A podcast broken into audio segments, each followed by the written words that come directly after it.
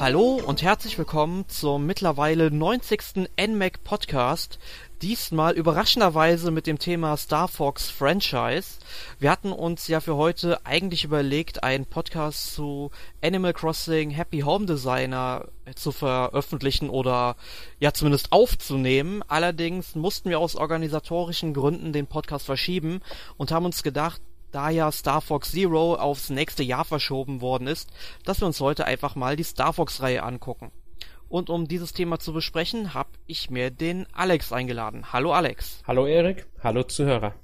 Ja genau, die Hörer sollten wir nicht vergessen. Hallo Hörer. Ähm, ja, also Star Fox, wie bist du denn ähm, auf die Serie aufmerksam geworden?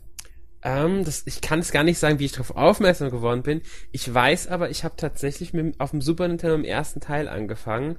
Äh, das, ich kann dir nicht mehr sagen, ob das durch einen Freund irgendwie zu uns gekommen ist, ob es mein Cousin irgendwann mitgebracht hatte äh, oder ob wir das irgendwie anderweitig bekommen haben. Das war da ist damals alles so ein bisschen ganz verquer bei uns gelaufen. Jeder hat irgendwie von irgendwo Spiele mitgebracht. Und ähm, dadurch ist halt alles so ein bisschen durcheinander immer gewesen. Aber durch, ich weiß noch genau, ich habe es auf dem äh, SNES damals gespielt und auch mehrfach wirklich durchgespielt. Okay, also da bist du mir sogar ein bisschen voraus. Also ich habe zwar auch mit dem Super Nintendo Ableger, also der hieß ja hierzulande Star Wing und erschien 1993, ähm, angefangen. Allerdings habe ich es nie durchgespielt. Also ich war damals einfach nicht so ähm, affin, was das Spiel betrifft. Also da waren meine Fähigkeiten, was Videospiele auch anbelangt, noch nicht so gut. Ähm, allerdings ist es ähnlich wie bei dir gelaufen, dass ich damals einen Kumpel hatte, der am Dorf wohnte und der, beziehungsweise dessen Vater hatte das Spiel und der hat es mir dann auch mal ähm, ausgeliehen, also er hat es auch mal mitgebracht, aber ich habe es dann irgendwann mal zusammen mit äh, ja, zusammen, also F-Zero und Star Fox hat er mir mal ausgeliehen und ich habe ihm seinem Game ich und ich habe ihm meinen Gameboy gegeben. Der Gameboy, da kam er leider in einem nicht so schönen Zustand zurück, wie ich ihm die Spiele zurückgegeben habe und ich heute immer noch drauf sauer bin. Ähm, aber das sind so meine ersten Erfahrungen mit dem Spiel. Ja. Ich weiß noch damals, die, die, die Grafik, also das war schon so was Besonderes. Ja, vor allem auf dem Super Nintendo. Ja. Ich meine, da hast du ja nur diese typische 16-Bit-Grafik gehabt, meistens so von der Seite oder von der Vogelperspektive. Und hier hast du ja eine richtige Verfolgerperspektive, in dem du, also du sitzt ja in dem Spiel in den sogenannten A-Wings und fliegst dann eben durch, ja, ich weiß nicht, ob man Schlauchlevel sagen kann, aber auf einer Schiene wirst du halt eben durch das Level ähm, in der Regel immer so geführt. Ja, also man kann, es ist im Grunde, es ist wirklich, äh, es ist eigentlich eine Art 3D-Rail-Shooter, wenn man so will. Ähm, man kann die Geschwindigkeit eigentlich gar nicht, man kann zwar ein bisschen schneller fliegen, ein bisschen abbremsen, aber man wird immer die ganze Zeit vorangetrieben. Man ist gezwungen, die ganze Zeit geradeaus zu fliegen. Kann, ich weiß gar nicht, ob es im ersten Teil schon ging, dass man an manchen Stellen alternative Wege wählt, indem man ein bisschen weiter nach unten oder nach oben fliegt.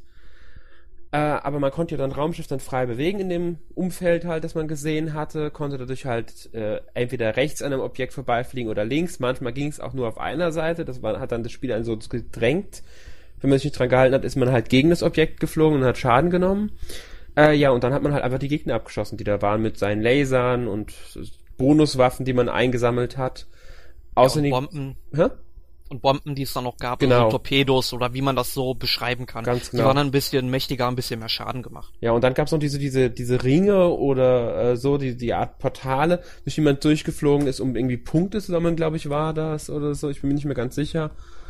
Äh, ja, ich, ja, ich kann mir auch vorstellen, ich bin mir auch nicht mehr so ganz sicher, aber haben die nicht auch ein bisschen von der Energie geheilt von deinem A-Wing, wenn du halt Schaden genau. genommen hast? Genau, da, ich glaube, es gab verschiedene. Ich glaube, äh, einige Portale haben dir Punkte gebracht, andere haben dir Energie geheilt. Ich, irgendwie so war das auf alle Fälle. Und ja, das, es war halt eigentlich ein sehr simples Spielprinzip. Ähm, ich bin mir gar nicht sicher, konnte man damals speichern? Ich glaube nicht. Ich glaube, man musste es in einem Stück durchspielen um mhm. es durchspielen zu können überhaupt. Man hatte es auch relativ schnell durchgespielt. Das ist ja so ein allgemeines Merkmal der meisten Serienteile, denke ich. Ja, es ist halt auch ein Merkmal für das Genre an sich, dieses, dieses, ähm, ja, arcadige äh, Weltraum, ähm, Baller Dings nenne ich es mal. äh, äh, ist ja eigentlich eher typisch, dass man das nicht mit groß Speichern spielt, weil ja, es gibt ja auch keine großartige Story. Äh, die, die, die, die werden angegriffen von irgendwelchen Bösen und müssen halt ihr System gegen die verteidigen. Das ist im äh, ja, N64-Teil Light Wars dann noch ein bisschen an, verändert worden, ein bisschen erweitert worden, aber schon auf dem Super Nintendo war das ganz klar in dieser Richtung. Und ja, ja, die ganzen Storyfetzen, die hat man sich ja dann nach und nach ja auch irgendwie zusammengeeignet, weil es gibt ja dann immer so ein paar kleine Notizen im Spiel selbst und dann auch natürlich in der Spielanleitung und irgendwer hat die dann alle so zusammengewurstelt und dann einfach mal ja quasi dann den Wikipedia-Eintrag dazu geschrieben, wo dann die Story oder so dann erklärt wird.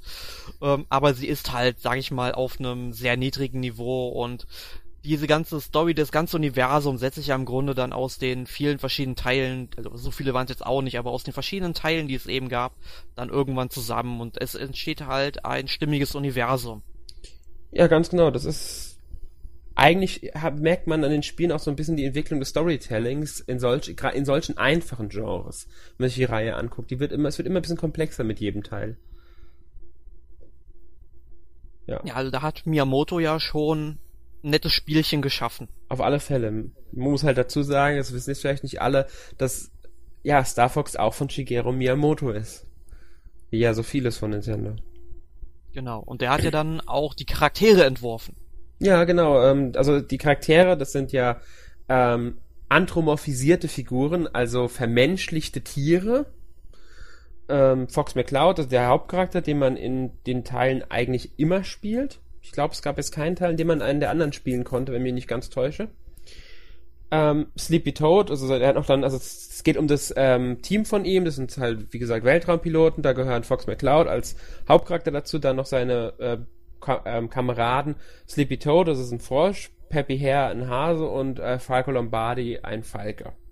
Genau, und später kam ja auch noch der Charakter Crystal dazu, die eine Füchsin ist. Genau, so wie Fox McCloud ja ein Fuchs ist, ähm, Crystal ist halt dann in Star Fox Adventures auf dem Gamecube dazugekommen. Ich würde sagen, dazu, da reden wir dann über, beim Spiel darüber, weil da ist ja noch diese Besonderheit mit der, mit dem, mit dem Spiel selbst, was das Spiel selbst für eine Besonderheit hat. Genau, das hat ja auch noch verschiedene Genres durchgemacht. Genau, ähm, ja, das ist halt, äh, die haben auch noch einen Kommandanten, das war, glaube ich, ein ne, Dobermann oder sowas. Ich habe nur den Namen mhm. von dem nicht mehr im Kopf. Der hat ihnen immer die Aufträge gegeben und um Hilfe gerufen, wenn Conaria wieder angegriffen wird und ja, da muss das Star Fox Team zur Rettung schreiten. Genau. Aber ähm, diese ja ähm, anthropomorphisierten Figuren, die machen ja auch dann auch bei den Gegenspielern nicht halt. Also der Bösewicht ist ja ganz klar Andros, der ja so eine Art Affe ist, wenn ich das richtig im Kopf habe. Ja, An Andros sieht ein bisschen affenartig aus, ist aber eigentlich mehr so ein mm, Androidenwesen Ding komisch, also was ganz komisches der irgendwie. Ähm, er ist wohl an einen Affen angelehnt, habe ich auch immer gedacht. Ich bin mir jetzt nicht ganz sicher, ob das ähm, beabsichtigt ist, aber ich würde schon denken, wenn man ihn sich so anguckt. Ähm, aber, also er ist auf einmal, ich denke, er ist ein Primat, irgendwie sowas in der Richtung. Ähm, aber wenn man ihn besiegt hat, ich meine, das war schon im ersten Teil oder ist erst ein Light Wars, ich bin mir nicht ganz sicher, ähm, dann verwandelt er sich ja mehr in so ein mechanisches äh, Wesen oder sowas, so, so eine Art äh, Virus oder so, könnte man schon fast sagen. Wirkt er dann. Vielleicht liegt es auch nur an der Grafik und es ist einem damals äh, äh, äh, falsch vorgekommen so. Ja, man musste den sich übrigens auch so vorstellen, wie so ein riesiger Kopf mit zwei Händen. Genau. Die dann so links und rechts neben ihm schweben. Also er hat noch nicht mal, also zumindest keinen sichtbaren Körper. Ähm, ja, also sehr amüsant eigentlich, wenn man mal darüber nachdenkt. Ja. Das ist wirklich, was auch interessant ist, muss man auch mal dazu sagen, äh, bei der Story allgemein ähm, haben sie ja immer mehr äh, Story dazugepackt und haben dann auch die Charaktere weiter ausgearbeitet. Aber es gab schon von Anfang an war schon klar, dass Peppy Hare ursprünglich mit dem Vater von Fox McCloud, mit James McCloud, irgendwie zusammengearbeitet hat. Das haben, schon von, haben sie schon sehr, sehr früh irgendwie in der Story drin gehabt. Hm, da bin ich auch mal gespannt, ob sie sich vielleicht irgendwann mal sogar ein Prequel überlegen, wo man dann eben die ja äh, Vorfahren von den beiden spielt. Wäre, also zu, vielleicht auch nur James McCloud spielen, also den Vater und Peppy Hare ist sowieso dabei. Ähm, und die hatten noch einen anderen äh, Kameraden. Äh, ähm, der, meine ich, ähm, ein Schwein war und später dann sich dem Starwolf-Team angeschlossen hat, also dem Team von Fox McClouds Erzfeind, äh, Wolf O'Donnell. Der, wie es der Name schon sagt, ein Wolf ist. Genau. Ja, ich weiß gar nicht mehr, wann er seinen ersten Auftritt hat, ob der den jetzt im ähm, ersten Teil direkt hatte oder ob sein erster Auftritt erst in Lilith Wars war. Da bin ich mir jetzt nicht mehr ganz sicher. Das kann ich dir leider auch nicht sagen. Also ich habe Starwing, also Star Fox, wie es ja auch in Japan und ich glaube auch in den USA heißt, ähm, ja nie durchgespielt. Das kann ich also nicht beantworten, aber in Lilith Wars ist er auf jeden Fall aufgetreten. Ja, definitiv. Wie gesagt, ich weiß nicht, ob er im ähm, ersten drin ist. Kann sein, dass er drin ist, aber nur in einem alternativen Strang, wenn es die da schon gab. Also im Lilith Wars gab es ja definitiv. Ähm, aber ich bin mir wie gesagt nicht 100% sicher. In Lilith Wars war er auch nur definitiv in einem äh, Alternativstrang enthalten. Weshalb er nicht zwingend zum einheitlichen Kanon zählt, den sich, den, den, der irgendwie ja in den späteren Spielen als gegeben erachtet wurde. Mhm. Ja. Aber jetzt haben wir ja schon mal verschiedene Namen von den Spielen genannt. Woran liegt das denn, dass wir hier zum Beispiel, dass Starwing, ähm, also Star Fox Starwing heißt und Star Fox 64 ursprünglich Lilith Wars?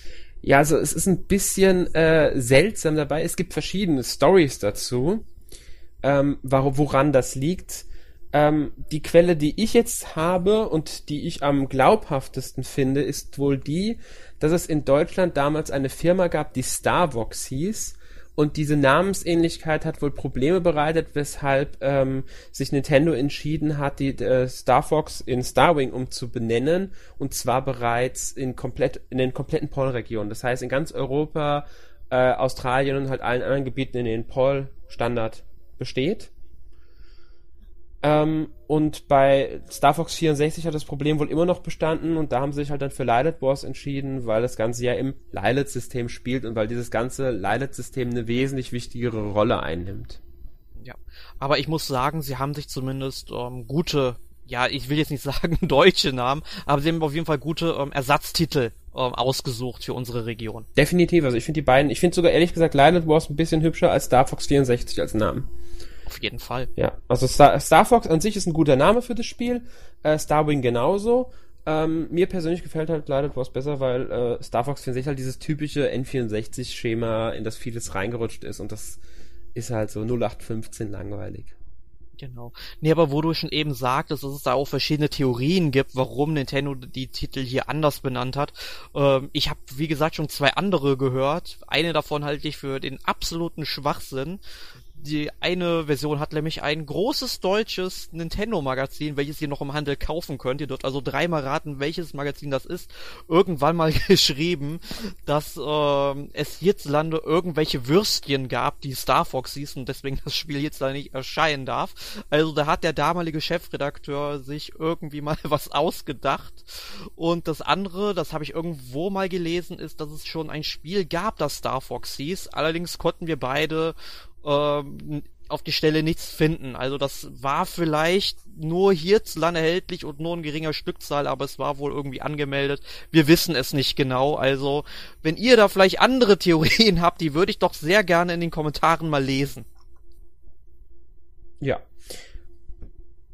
Aber kommen wir zurück zu Star Fox. Wie ist überhaupt Miyamoto denn auf die Idee gekommen? Ja, das, das, das finde ich interessant. Das haben sie ja, ähm, das E3 Digital Event dieses Jahr da haben sie ja sogar ein Entwicklervideo gebracht, in dem Miyamoto so ein bisschen über Star Fox Zero gesprochen hat. Und dieses Video haben sie im Umfeld eines äh, Schreins in Japan aufgenommen, der einer fliegenden Fuchsgottheit gewidmet ist. Und den, den Schrein besucht Miyamoto wohl regelmäßig und das hat ihn zu ähm, dem Spiel inspiriert das mit dem Fliegen der Portale im Spiel ist wohl daran inspiriert, dass man mehrere Bögen oder auch Tore durchschreiten muss, um zu diesem Schrein zu kommen. Das finde ich recht interessant. Das war halt im Entwicklervideo zu sehen und da hat auch äh, Miyamoto ein bisschen was zu gesagt gehabt.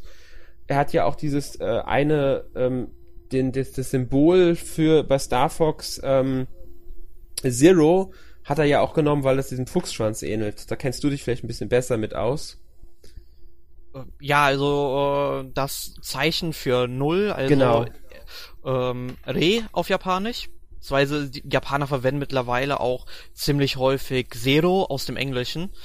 Und daher Star Fox Zero und das, äh, jedenfalls das Kanji für Re, das sieht halt, ja, ist ein bisschen komplizierter zu schreiben, nur daran hat er sich eben so angelehnt mit dem Fuchsschwanz und daher sieht das dann so aus.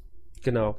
Finde ich alles, ist, ist finde ich interessante Herkunft und dass man halt, das zeigt wieder, wie kreativ Miyamoto teilweise ist und wovon er sich inspirieren lässt für seine Spiele.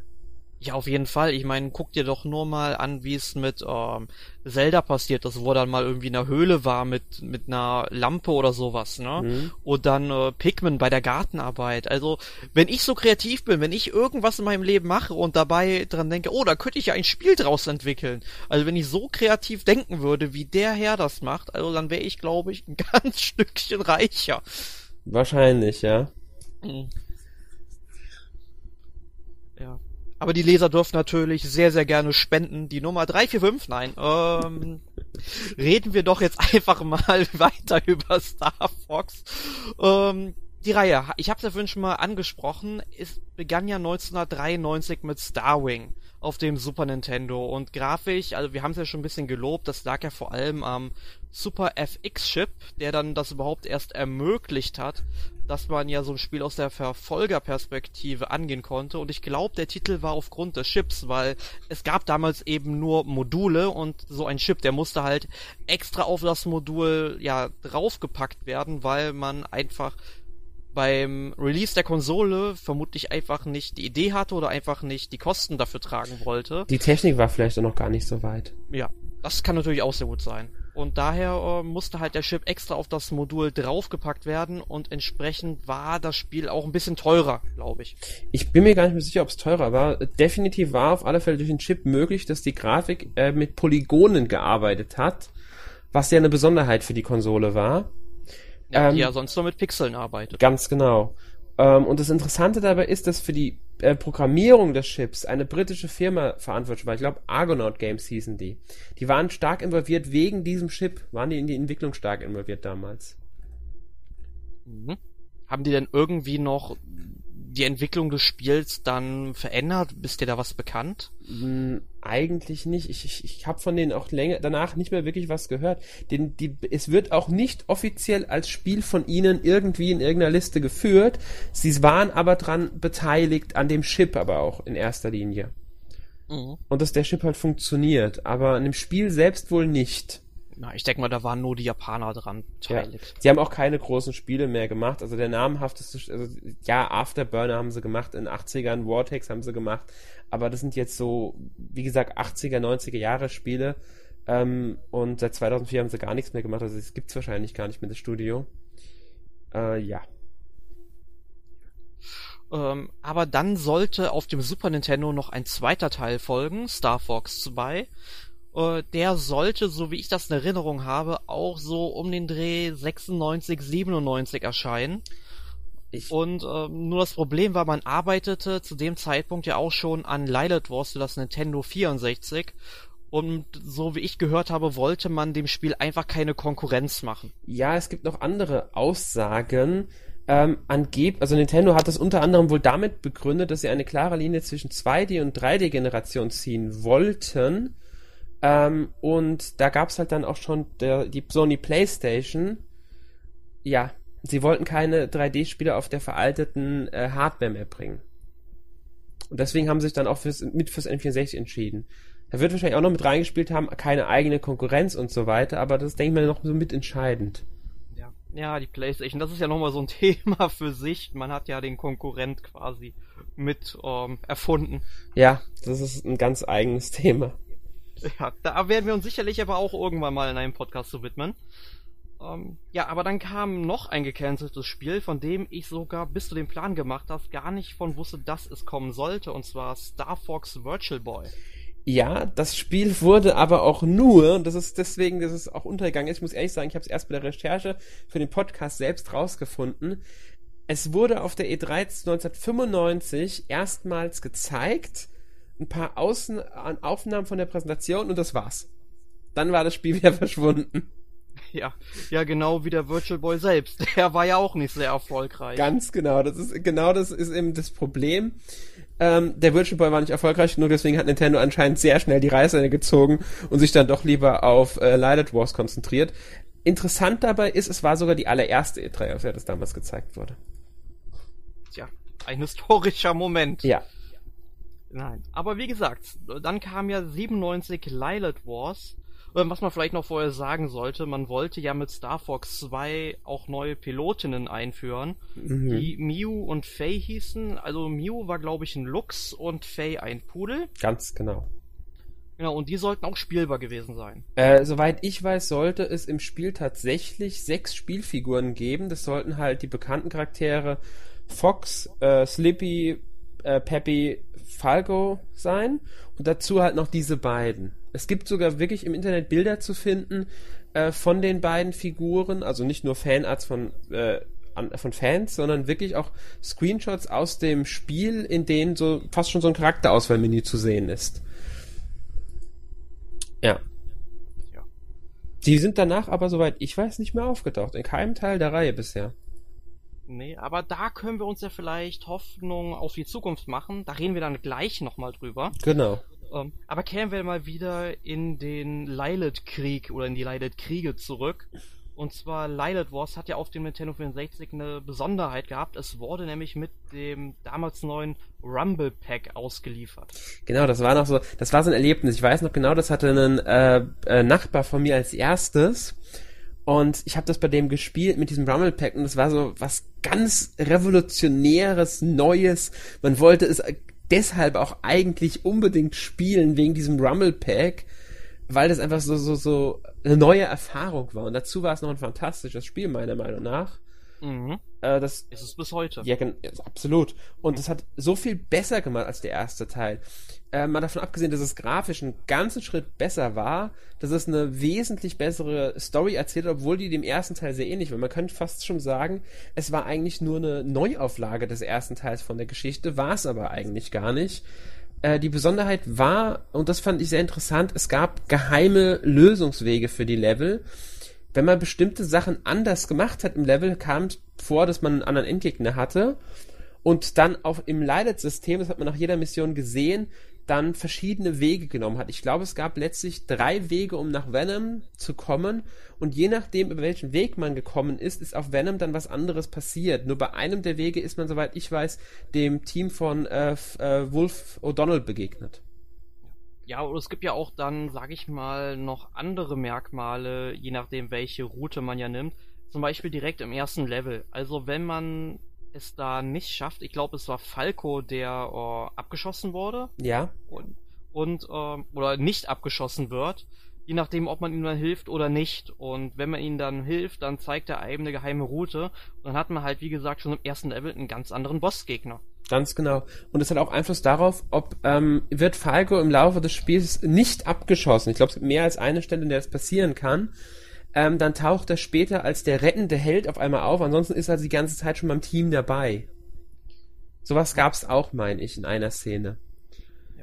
Und was man vielleicht noch dazu sagen sollte, ich weiß gar nicht, ob es die Fahrzeuge schon im Super Nintendo Teil gab, aber auf dem Nintendo oder äh, ja auf der Nintendo 64 Version hat man ja dann auch ein Panzer und ein U-Boot steuern können. Ich glaube, das U-Boot kam sogar erst noch später. Ich glaube, auf dem N64 war es nur der Panzer. Der Landmaster. Nee, nee, das, das Blue äh, Marine, also das U-Boot, das gab es tatsächlich schon auf dem Telefon. Ah, okay. Da kann ich mich noch hat ich jetzt sehr sogar, gut dran erinnern. Hab ich jetzt sogar vergessen, dass es schon auf N64 drin war. Nein, aber dann hat die Serie äh, mal wieder eine lange Pause eingelegt bis 2002 dann erschien nämlich Star Fox Adventures und das war ja mal was ganz anderes. Ja, das war was total anderes. Es war ja eher ein, also war ja ein Action-Adventure, ganz klar Action-Adventure, äh, das sich ganz stark an den äh, 3D-Zelda-Teilen orientiert hat, also an äh, Ocarina of Time zum Beispiel. Es hat natürlich auch Sachen anders gemacht, aber es, es war doch ein bisschen anders. Es muss aber dazu sagen, es war Technik. Ich finde es bis heute technisch eines der schönsten Gamecube-Spiele, die es gibt. Absolut.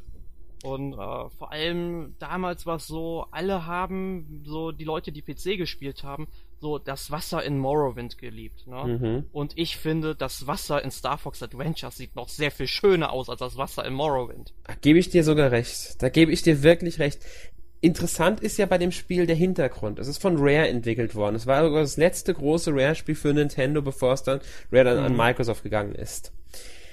Man muss dazu sagen, das Spiel war ursprünglich unter einem anderen Namen fürs N64 geplant.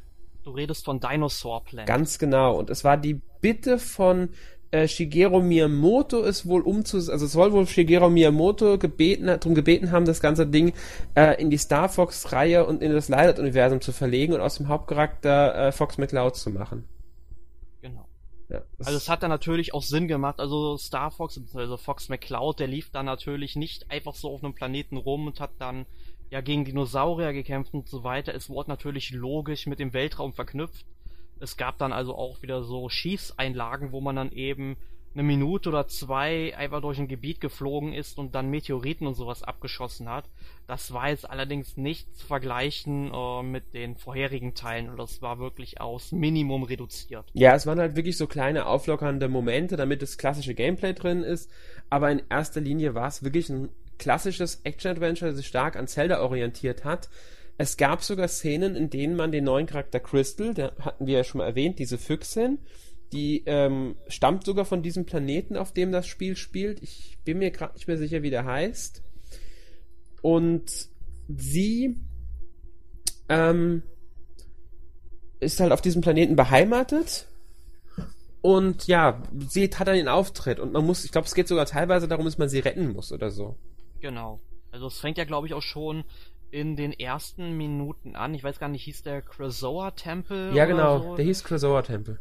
Also Genau, und da Krasoa Palast ja hieß er, Krasoa Palast, Mhm. meine ich. Und äh, da war er ja, ähm, da war sie ja, glaube ich, gefangen. Ja, ich habe übrigens, äh, glaube ich, nur immer die englischen Ausdrücke im Kopf, weil das Spiel ja auch über eine Sprachausgabe verfügte, Mhm. die ich mir ja bis heute für jedes neue Zelda wünsche und sie nicht bekomme. Ja, ja.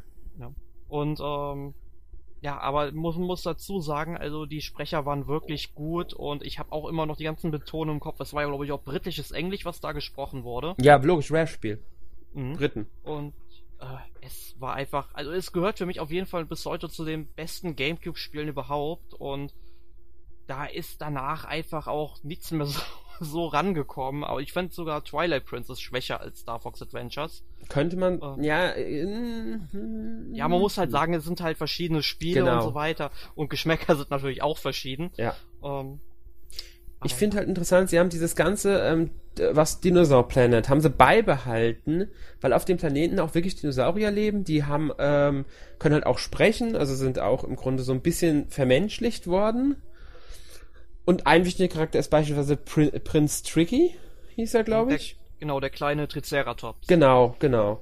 Äh, und ja, das, das, die haben das im Grunde beibehalten und das Ganze ins Light-System eingebaut. Das heißt, dieser Planet existiert in diesem Universum äh, von Star Fox und ich weiß gar nicht mehr, warum die dahin fliegen. Ich glaube, die werden von diesem General dahin geschickt mit irgendeiner Mission und Fox stürzt, glaube ich, mit seinem A-Wing ab und man muss erst irgendwie den A-Wing reparieren, bevor man überhaupt diese Weltraummission angehen kann. Genau mal, ich bin mir nicht ganz sicher, aber es gab irgendwelche Batterien vielleicht, die man braucht, Kann sein, um ja. neue Gebiete zu erschließen. Das kann gut sein, dass da was war. Def Oder Energiezellen zumindest. irgendwie sowas war's. Definitiv findet man auf alle Fälle auch neue äh, Fähigkeiten, Waffen, wie auch immer, ähnlich wie in Zelda, um dann neue Rätsel lösen zu können und bestimmte Gebiete betreten zu können und so weiter. Ähm, fand ich schon sehr interessant. Haben sie, finde ich, sehr gut ähm, auf das Star Fox-Universum umgesetzt damals dann. Ja, auf jeden Fall. Also wer das Spiel übrigens nicht kennt und auch vielleicht kein Gamecube oder eine kompatible Wii, die noch Gamecube-Spiele abspielen kann, besitzt und nicht darauf warten will, dass Nintendo vielleicht irgendwann mal Gamecube-Spiele für die Wii U als Download anbietet, dem sei gesagt, dass unser Mario ja eine Podcast-Reihe zum Spiel macht. Also er macht ein Let's Play zu Star Fox Adventures. Kommt jeden Montag, könnt ihr gerne mal reinschauen. Genau. Solltet ihr auf alle Fälle machen. Es ist ein klasse Spiel. Ich wünsche mir bis heute einen zweiten Teil. Ja, ich auch. Aber ich glaube, der wird nicht kommen. Ich glaube auch nicht. Und ich glaube auch nicht, selbst wenn er kommen würde, dass er an den äh, Gamecube-Teil anknüpfen kann, weil das ist einfach, man merkt halt, dass da wirklich der Geist von Rare ja einfloss und Rare, ich meine, selbst wenn Microsoft irgendwie Rare drum betteln würde, dass sie jetzt für Nintendo ein Spiel entwickeln würden, was ja absolut keinen Sinn machen würde, selbst dann würde es nicht so gut werden, weil ja die ganzen kreativen Köpfe bei Rare und sagen wir die wichtigsten Funktionäre im Grunde äh, auch nicht mehr beim Unternehmen sind und Rare einfach heute ein ganz anderes Studio ist Genau. als Ja. vor 15 Jahren noch war. Nintendo sollte die alten kreativen Köpfe nehmen, in ein neues Studio stecken und die das Spiel entwickeln lassen. Ja. Die einzigen, dem ich straight zutrauen würde, wären vielleicht die Retro Studios. An die musste ich auch gerade denken. Aber ähm, ja, wenn man sieht, ich meine, ähm, man weiß ja nicht genau, was die im Grunde gerade an was die werkeln. Ja, ich würde, ich vermute immer noch Metroid, aber das ist ein anderes Thema. Ja, Metroid oder Donkey Kong, das sind die einzigen beiden Möglichkeiten, die man da glaube ich hat. Ja, Donkey Kong glaube ich gar nicht mehr. Ich denke wirklich, dass die an äh, Metroid dran sind wieder, aber das ist, wie gesagt, ein anderes Thema. Sehen wir sicherlich vielleicht auf der E E3. Oder schon äh, irgendwann früher, wenn Nintendo mal wieder was eigenes macht. Aber da muss man Ja. abwarten. Genau. Ja, aber die Reise ging auf dem GameCube weiter, denn 2005 erschien dann Star Fox Assault. Da muss ich sagen, das habe ich leider nicht gespielt. Was Geht kannst du uns dazu Ich sagen? habe es auch nicht gespielt, ehrlich gesagt. War das erste Star Fox, das ich nicht mehr gespielt habe. Es hat mich einfach nicht angesprochen, muss ich sagen. Es wurde, glaube ich, von Q-Games in... Nee, Q-Games war für Command zuständig. Wir hatten das jetzt nochmal. Ich weiß gerade nicht mehr, wer es entwickelt hat. Ich glaube Namco sogar. Kann sogar sein, genau, es war sogar Namco. Es war ein Zusammenhang mit Namco. Und es hat wohl irgendwie, sollte es wohl eine Verbindung zwischen äh, Lilith Wars und einer Art äh, Deathmatch-artigen Spielprinzip von halt Shootern sein. Genau, es gab halt auch Bodenmissionen, wo man dann auch zu Fuß rumgelaufen ist und rumgeballert. Ja, und es war wohl, ähm, es hatte wohl auch einen sehr umfangreichen Mehrspielermodus insgesamt. Es gab dann die Bodenmissionen, die wurden eingeführt, aber äh, irgendwie mussten wohl auch Spieler gleichzeitig den Luftraum bewachen in dem Mehrspielermodus. Ja. Ich, ich muss halt sagen, ich habe es nicht gespielt. Es hat auch, glaube ich, in den Kritiken nicht allzu gut abgeschnitten. Nee, also ich hätte es mir damals wirklich sehr gerne gekauft, aber man kennt das, man ist dann noch Schüler und hat nur Taschengeld und sich so ein bisschen vielleicht durch Zeitungsaustragen verdient. Und dann hat man trotzdem jeden Euro zweimal umgedreht, Mhm.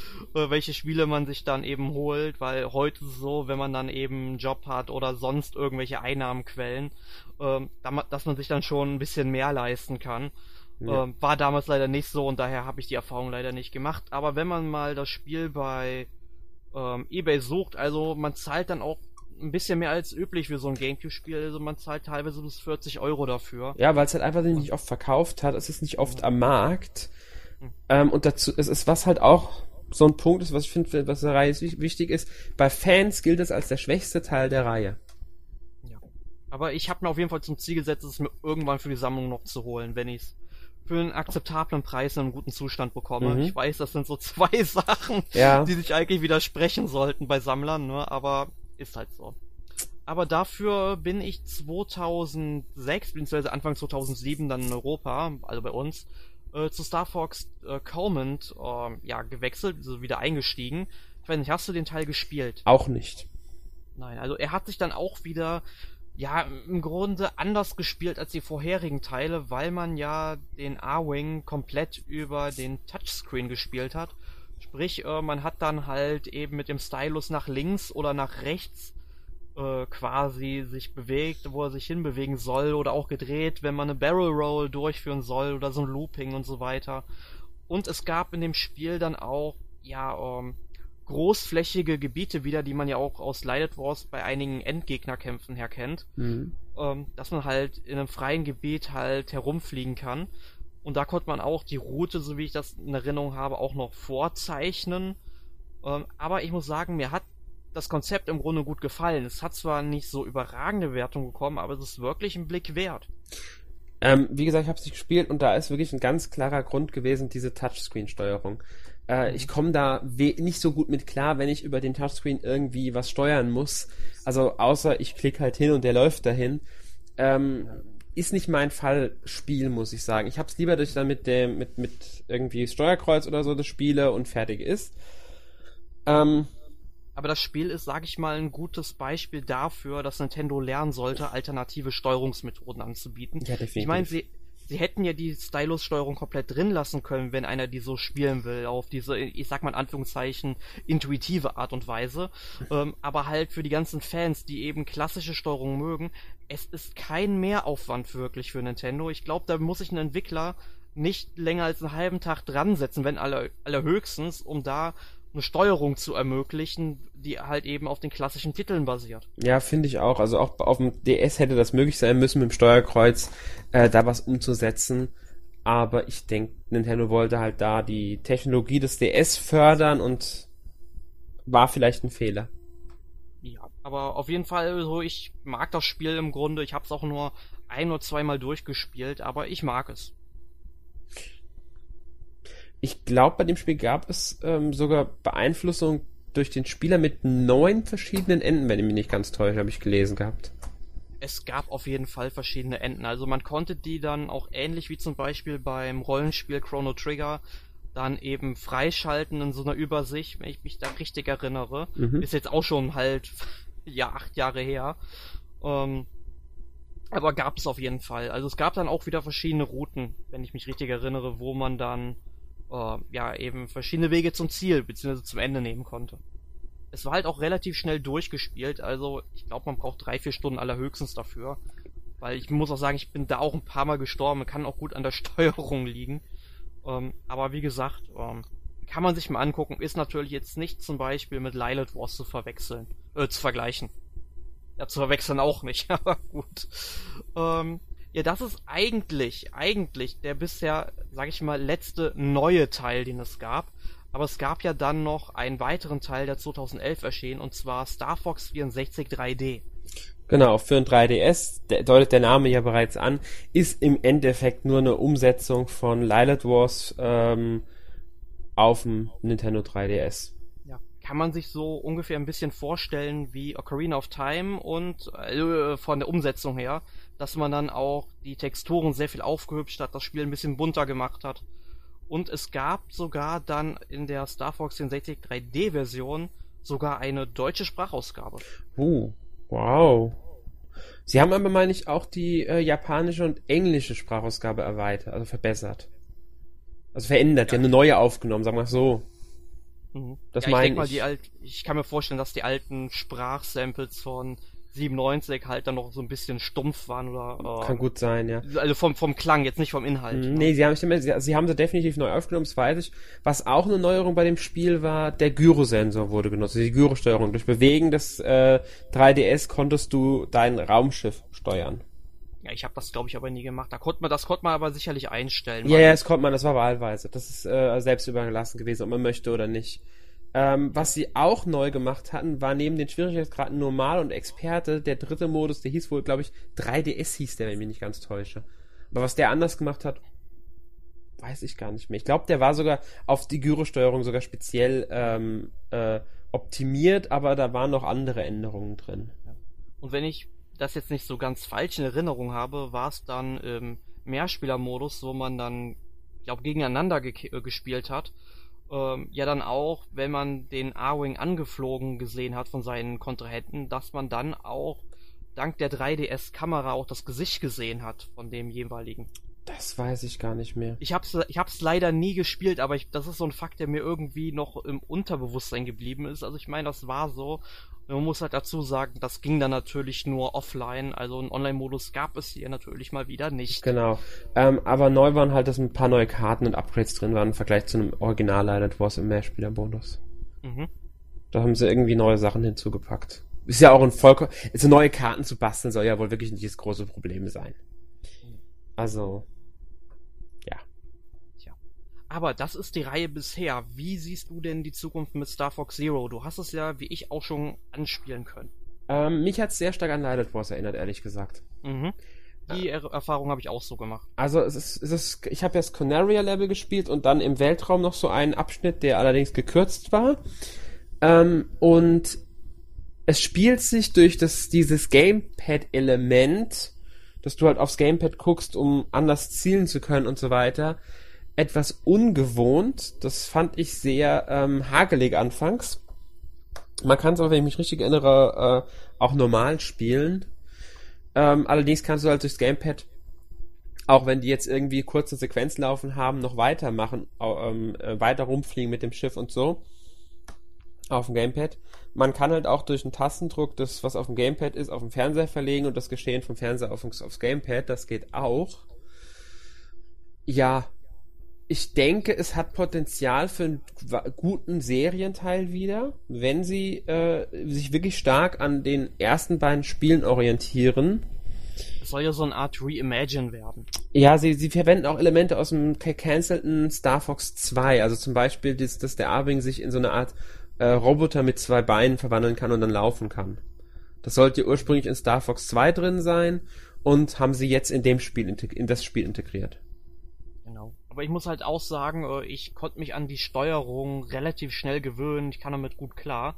Nur hoffe ich natürlich auch, dass Nintendo einfach die Möglichkeit gibt, das auch abzuschalten, wer das einfach nicht möchte. Ich denke nicht, dass man abschalten kann. Ich denke, man kann es einfach ignorieren.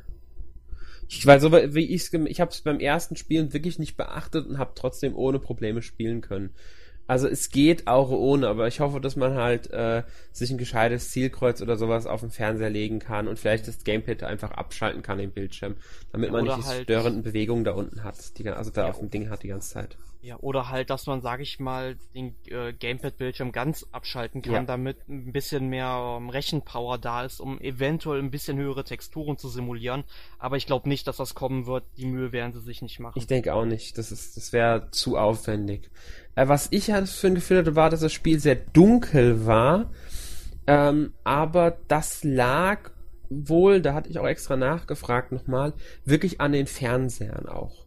Die hatten relativ schwache und schlechte und alte Fernseher, das habe ich sogar gefest. Wirklich, das hat man bewusst gesehen.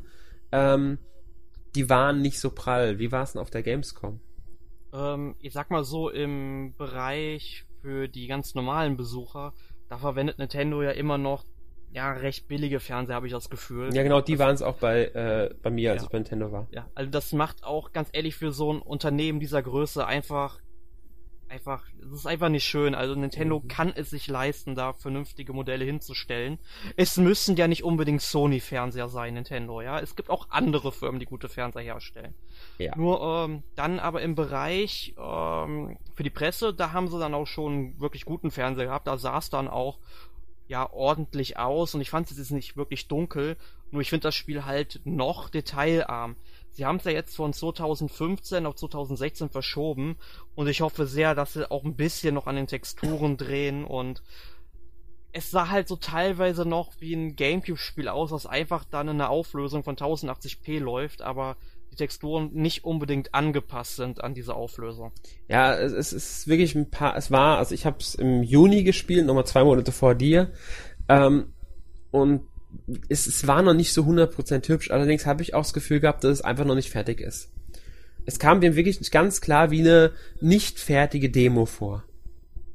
Wer weiß, von wann der Stand der Demo war. Wahrscheinlich war das dieselbe Demo, die ich gespielt habe, wie auf der E3 und die ist zwei Monate vor der E3 dann schon fertiggestellt worden oder so. Ist ja häufig ist schon, so. Das und jetzt ist schon ein halbes Jahr vorbei und jetzt wird das Spiel sicherlich anders nochmal sein, ja. Ja, und, und sie verschieben es ja echt nochmal, um an der Qualität des Spiels zu drehen, was ich auch wirklich gut finde.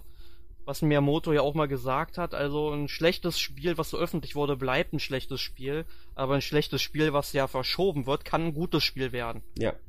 Ne, oder so ähnlich hat er es gesagt, jetzt nicht eins zu eins. Ne? Ja, aber es stimmt aber, schon die Aussage auf alle Fälle. Ja. Also da uh, finde ich es dann schon mal gut. Ja, ich auch. Ist natürlich nur schade, dass jetzt im Weihnachtsgeschäft dann ein wirklich starker Titel fehlt, weil ich halt nicht glaube, dass sich Project Zero 5 und Xenoblade Chronicles dermaßen stark verkaufen, dass es sich für die Wii U rechtfertigen wird. Du hast weiß, Mario Tennis vergessen. Oh ja, Mario Tennis, natürlich. Das Spiel, was alle Wii U-Käufer, also alle drei, nee, ähm, also, äh, wie viel gibt es? 10 Millionen ungefähr, würde ich schätzen. Ja, irgendwie so in der Richtung bewegt sich momentan. Ja, also ich, ich glaube, das, ich glaube, das Spiel wird auch kein Titel sein, der sich über 500.000 Mal verkaufen wird weltweit. Ähm, ich meine, Star Fox ist jetzt auch halt ein Nischentitel, aber es wäre eben ein Nischentitel mehr gewesen. Und Nintendo braucht halt die Auswahl für die Wii U, denn ich persönlich glaube nicht, dass die Wii U dann äh, nächstes Jahr nochmal irgendwie einen großen Aufwind bekommt und eventuell nächstes Weihnachten wir sogar schon mit NX rechnen können, aber das ist halt nur Spekulation von mir. Ja. Ähm, was mich interessiert, ich meine, die bringen jetzt Star Fox Zero. Meinst du, das war's dann mit der Reihe erstmal Erneuerung oder äh, denkst du, die kommen nochmal was für 3DS oder vielleicht sogar für NX? Weil ich überlege gerade, sie arbeiten jetzt mit, mit Platinum Games an dem Spiel. Wäre nicht Platinum Games vielleicht sogar ein guter Partner für ein ähm, nicht klassisches Star Fox Spiel, sprich ein Star Fox Adventures 2 oder ein Star Fox Shooter, also Third-Person-Shooter Spiel mhm. in dem Universum. Also äh, Star Fox Adventure 2, nein, finde ich nicht. Also da macht Platinum Games, die machen einfach viel actiongeladenere mhm. Spiele, also das passt irgendwie nicht zu dem Studio. Ähm, so ein Third-Person-Shooter kann ich mir ja so halb vorstellen, aber so ein klassisches Star Fox doch schon. Also ich meine, sie machen es ja jetzt im Grunde. Aber ähm, ich denke, wenn sie sich da vielleicht dann für NX dann nochmal dran setzen, nochmal einen Nachfolger bringen, ich denke mal, wenn sie hier die Erfahrung sammeln, dann werden sie da noch ein viel großartigeres Spiel liefern. Aber wie ich schon sagte, Star Fox ist genauso wie in der letzten Woche haben wir ja zum Beispiel Wave Race behandelt, ist genauso Nischentitel. Ich meine, klar, Star Fox wird sich noch mal ein bisschen öfters als Wave Race verkaufen, aber es hat halt, ähm, sag ich mal, nicht die dermaßen große Fanbase, die es eigentlich verdient. Ja, das stimmt aber trotzdem für die Fanbase, die es gibt, äh, die ganzen Charaktere, die ganzen Charaktere, also drei Charaktere, soweit ich weiß, also Fox, Wolf und ich weiß gar nicht, wer kommt noch in Smash Bros. vor? Äh, ich glaube spielbar nur die, ba nee, Falco ist auch dabei. Ja genau, Falco Lombardi. Falco ist noch dabei als spielbarer. Ja, ich muss immer, wenn ich Aber Falco höre, denke ich halt immer an Amadeus, ne? Ja. Ist äh, Wolf spielbar? Ähm, in Smash Bros. Brawl, ja. Ah, okay, habe ich ja gar nicht im Kopf gehabt jetzt. Aber halt für äh, for Wii U haben sie es, ähm, was sowieso ein beknackter Titel für das Spiel ist, ähm, haben sie ähm, den nicht mehr drin, so wie ich weiß. Ich bin mir jetzt auch nicht, ich habe ich hab vor Wii U noch nicht gespielt, deswegen kann ich nicht sagen. Ähm, ja. Das ist halt einer der Gastauftritte, den die Spiel, den, den sie gemacht haben, ähm, die Star Fox-Reihe im Gegensatz zu einigen anderen von Nintendo-Reihen haben sie ja dann doch eher wenige Gastauftritte bekommen. Ja. Ja. Ich glaube, neben Smash Bros. war das nur in irgendeinem Minispiel in WarioWare Smooth Moves, meine ich. Gab es ein Star Fox Minispiel. Ja, ich, ich glaube auch, das war dann aber noch, wenn ich mich richtig erinnere, so ein bisschen an Star Wing orientiert, ne? Kann sein, ja. Also, ja, ja also Star Fox hieß es halt, das ist natürlich der Originalname auch gewesen und es war aber an Starwing orientiert, meine ich. Ich, genau, also ich von der Grafik her meine ich. Ja, ja. ich habe es auch nicht gespielt, ich habe es aber mal irgendwo gelesen, dass das gab. Mein. Also ich habe hier WarioWare uh, Smooth Moves habe ich damals rauf und runter gespielt, weil es einfach so ein beklopptes Spiel ist, was einfach super viel Spaß macht. Ähm, es kann gut sein, dass es dabei war und ich meine mich auch zu erinnern, dass es da was gab, aber ist jetzt auch schon was her. Also ich meine, Smooth Moves habe ich das letzte Mal 2000 8 vielleicht gespielt. Ähm, ja. Aber ich denke, wir beide sind große Fans der Reihe. Kann man das so festhalten? Ich denke schon. Also ich, ich, großer Fan will ich jetzt nicht sagen, aber ich, ich mag die Reihe schon sehr, recht gerne. Bin halt, wie gesagt, irgendwann ausgestiegen. Also eigentlich nach Star Fox Adventures war es dann für mich weitgehend vorbei mit der Reihe. Äh, ich würde aber gerne mal wieder einen richtig guten Teil der Reihe spielen. Ob ich jetzt Star Fox Zero da als äh, Einstieg wieder nutze, weiß ich noch nicht. Das hängt wirklich stark davon ab, wie das Spiel am Ende wird. Weil mir persönlich wäre ein mehr, äh, ein, ein Star Fox Adventures 2 oder zumindest ein Star Fox mit wesentlich mehr Story und mehr Freiheiten äh, lieber. Mhm. Ein, eine Sache muss ich noch festhalten. Der Star Fox Moment absolut ist, den ich je hatte, ist Lilith Wars. Da gibt's dieses eine Level, das ist mir eingefallen, dass du die le offenen Level angesprochen hast. Das ja. ist, ähm, da fliegt man in einem Areal, so groß war er nicht, aber für damalige Zeiten schon enorm. Und da ist ein riesen Raumschiff über einem, das auch so äh, immer wieder kleinere Gegner ausspuckt.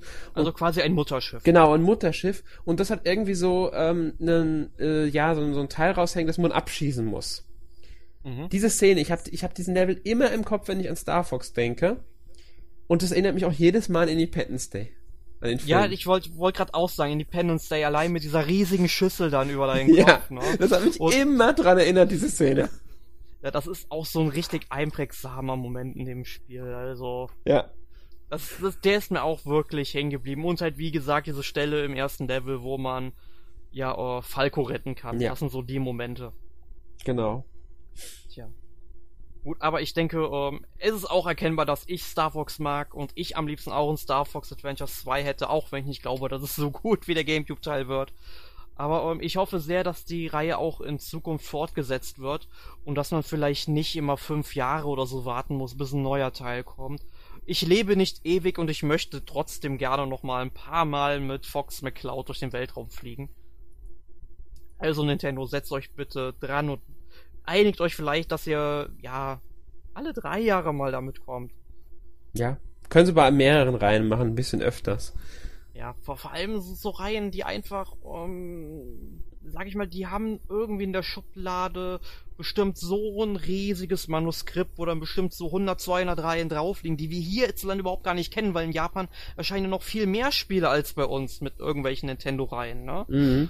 Und ähm, dass man da einfach nicht mal ähm, ansetzt und überlegt, oh, machen wir doch einfach mal da was Neues und überlegen uns, welchen Entwickler nehmen wir. Nintendo sitzt auf einem riesigen Geldsack und es kann der Wii U nur helfen momentan. Also jedes Spiel, was die Wii U bekommt, ich meine, der Tod, der wird eintreten. Das, ich meine, die Sargnägel sind schon reingehauen, ja. Es geht halt nur zur Beerdigung. Es fehlt nur halt, je mehr Spiele es jetzt gibt, desto langsamer ist quasi der Weg zum Grab, ja.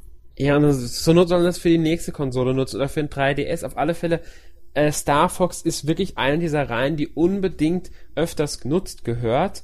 Ähm, wie zum Beispiel auch F-Zero, Mhm. um mal ein anderes Beispiel zu nennen. Also Nintendo hat viele Reihen äh, liegen, mit denen sie, gerade wenn sie sie den richtigen Entwicklern geben, unglaublich viel reißen könnten. Ja. Ja. Ja. Aber das ist, glaube ich, ein eigenes Thema.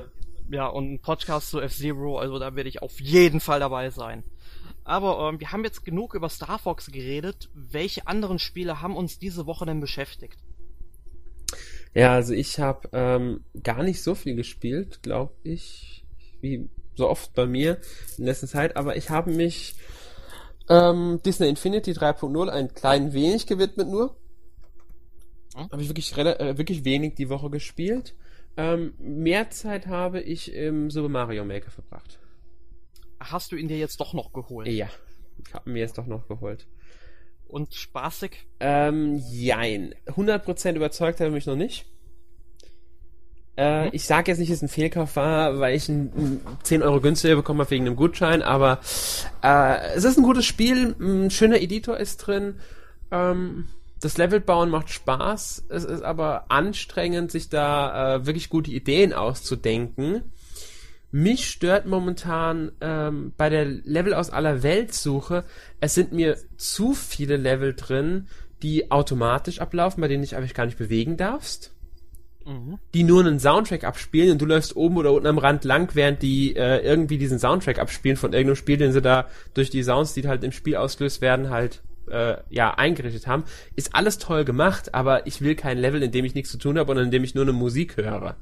Ja, ja, das, die Erfahrung habe ich auch schon gemacht. Ja, und Also vor allem das Problem dabei ist ja, dass dieses Spiel, äh, dass diese Levels ja auch noch dann bewertet werden und je öfter sie bewertet werden, desto weiter oben sind die in der Liste. Ganz genau, das ist das Problem. Die sind immer ganz oben. Und dann, was mich auch stört, ist, dass Level zu oft vollgepackt sind. Es gibt unglaublich viele Level, die so hektisch sind und so vollgepackt mit Sachen sind, äh, dass ich keinen Spaß mehr an den Leveln habe, dass die mir einfach zu anstrengend werden. Und ähm, ich finde einige Level auch übertrieben fies. Nicht mehr schwer, sondern wirklich unfair fies. Unfair bis fies. Du musst Ja. die Level auswendig lernen, wogegen ich jetzt an sich nichts habe und hast dennoch nicht 100% eine Chance. Wenn du nur eine Sekunde oder eine Millisekunde zu spät abspringst, stirbst du definitiv an dieser Stelle und musst von vorne anfangen. Und das finde ich einfach unglaublich ärgerlich und ähm, spaßraubend. Warum können die Leute nicht einfach ganz normal Level bauen, die es in einem Mario-Spiel auch geben könnte? Man kann ja gerne Elemente verwenden, die es so in einem Mario-Spiel nicht gab, aber ich erwarte eigentlich äh, Level, die mich an ein Mario-Spiel erinnern. Und da kommen wir zum nächsten Punkt, der mich stört. Warum kann ich, wenn ich meine Level speichere, nur vier Level in einer Reihe, also die haben ja die Levelspieler werden ja in einer Welt gespeichert, entweder die eigenen oder die, die man sich runterlädt. Und die Level, die nebeneinander sind, die vier, kann man ja durch den Playknopf nebendran hintereinander spielen. Das ist eine mhm. schöne Sache. Aber wieso sind das nur vier Level? Wieso nicht sechs oder acht Level? Und wieso kann ich eine solche Playlist nicht hochladen und anderen zur Verfügung stellen, um zu sagen, hier guckt mal, die acht Level habe ich in Reihe gesetzt, spielt die mal durch in äh, an einem Stück. Um im. Grunde wenigstens eine Welt einem anbieten zu können. Ich warte ja kein, kein Editor für eine Oberweltkarte oder eine Anzeige, mhm. sondern einfach nur Level, die aneinandergereiht werden. Acht Stück. Das wird mir schon ausreichen. Und dann schöne Playliste. Warum geht ja, sowas Idee nicht? Ist, die Idee ist mir gar nicht mal so gekommen, aber ich finde die Idee gut und das sollten Nintendo unbedingt umsetzen. Ja, finde ich auch. Weil es gibt halt so viele Levels einfach. Vor allem, ich habe schon ein paar Levels gehabt. Du kommst rein, es lädt und in 0,5 Sekunden bist du tot, weil direkt vor dir so ein riesiger Bowser steht, ja? der einfach auf dich zuläuft. Wenn du nicht weißt, dass der da ist, ich meine, so schnell kannst du nicht reagieren. Ja. Oder auch wenn du in einem Level bist, wo du dann in eine Tür gehst und du gehst durch die Tür und fällst danach direkt einfach in den Abgrund, weil du, weil es da einfach keine Möglichkeit gibt, diesem Abgrund zu entkommen. Ja. Was soll bitte dieser Schwachsinn? Das ist ein Spiel, das macht keinen Spaß. Nee. Vor allem ich sitze, wenn ich ein Level entwickle, ne, ich sag jetzt mal entwickle, ja, wenn ich da am Basteln bin und ähm, ich spiele es ja auch wirklich immer selbst durch und wenn ich selbst merke, oh, das ist vielleicht ein bisschen zu unfair oder ein bisschen ähm, zu blöd, das wird mir selbst keinen Spaß machen, dann ändere ich die verdammte Stelle nochmal. Mache ich auch, ganz genau. Okay. Ich meine, es ist ja so, du musst die Level gespielt haben, bevor du es hochladen darfst. Das finde ich schon mal eine gute Idee. Ja. Macht's aber auch für, für Leute, die jetzt nicht so gut im Spiel sind, schwieriger, gute Level zu bauen, die eine Herausforderung für andere sind. Also ich bin kein so ähm, versierter Jump'n'Run-Spieler mehr. Das ist einfach nicht mehr mein Genre äh, im äh, großen Format. Ich spiele die lieber im leichten durch, gemütlicher. Ähm, aber ja, ich krieg deswegen niemals Level hin, die jetzt, was ich, die Herausforderung für einen absoluten Profi wären. Ach, das mache ich schon. Also was jetzt absoluter Profi. Ich mache das immer noch so, dass ich es selbst schaffen kann. Genau, so mache ich auch. Wenn, wenn ähm, ich sage, wenn ich diese Stelle schaffen kann, auch wenn ich vielleicht einen zweiten Anlauf dafür brauche, dann ist das machbar, dann ist das gut. Aber wenn du an der Stelle sitzt und die einfach beim 20. Mal selbst nicht hinkriegst, dann sollte man sich vielleicht mal an die eigene Nase packen und überlegen, ob es das vielleicht nicht ist. Ganz genau. Das, das ist aber der Punkt ähm, jemand, der besser ist, schafft die Stelle, jemand, der nicht so gut in dem Spiel ist, schafft die nicht, lädt das Level hoch und kriegt deswegen vielleicht weniger Sterne, weil die, die besser sind, meinen, oh, das Level ist ja scheiße, das ist ja total lahm. Und da hätte Nintendo irgendeine Funktion einbauen sollen. Wie hat sich früher genannt, dieser ähm, Hilfsassistent oder so ähnlich hieß der, gell? Mhm. Dass er den in irgendeiner Form umprogrammieren, dass der errechnet, ob ein Level schaffbar ist in der Theorie. Genau, und dann je nachdem, nach welchen, nach wie viel Fehlversuchen so weiter der dann erscheint. Genau.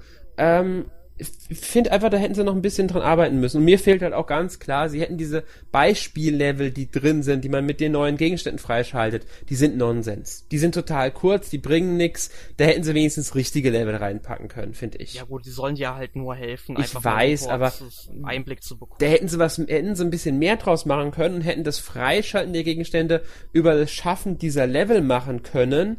Dann hätte man nicht, was weiß ich, erst so und so viel bauen müssen. Oder äh, am Anfang war es ja sogar noch jeden Tag ein Paket und so. Das ist, das ist alles Schwachsinn. Du brauchst manchmal ewig lange, bis du einen neuen Gegenstand freischaltest.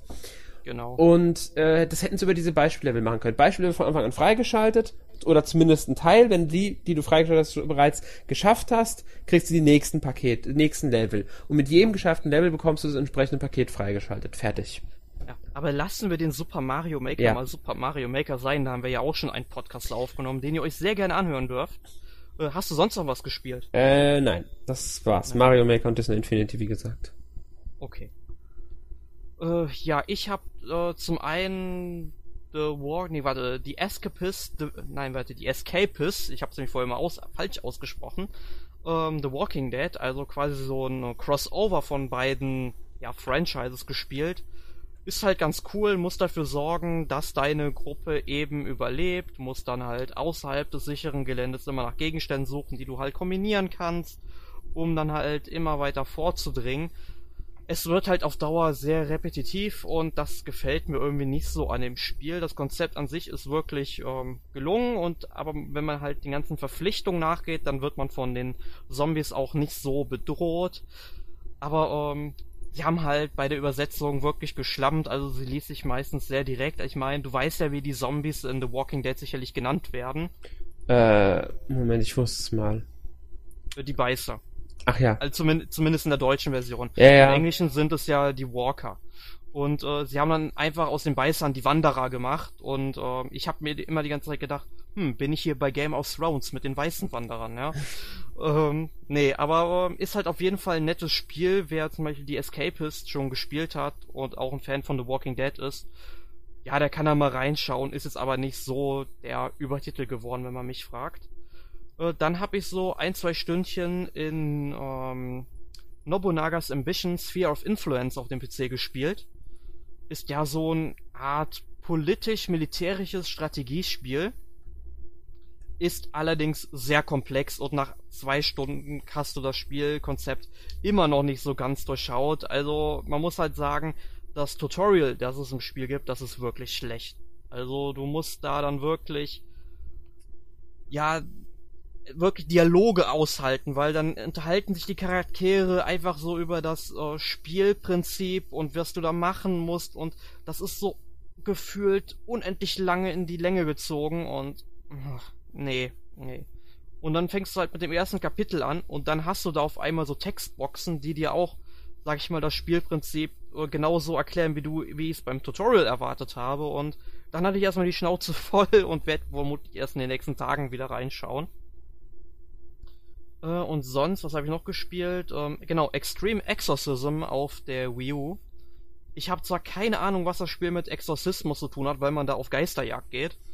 Ähm, ja, du hüpfst da einfach durch vorgefertigte Levels und tötest halt Geister und die tauchen immer rundenweise auf. Du musst eben den Königsgeist in jeder Runde besiegen, du schaltest neue Waffen frei und das Interessante dabei ist ja, dass die Geister, die du in der vorherigen Runde besiegt hast, ähm, oder sagen wir mal, den Geist, den du in der vorherigen Runde besiegt hast, deine Schritte nachahmt, im Grunde, ja. Und dann weißt du zwar, wo die überall hinlaufen und so weiter, aber du solltest auch darauf achten, nicht wie wild durch die Gegend zu schießen, weil das machen die dann nämlich auch.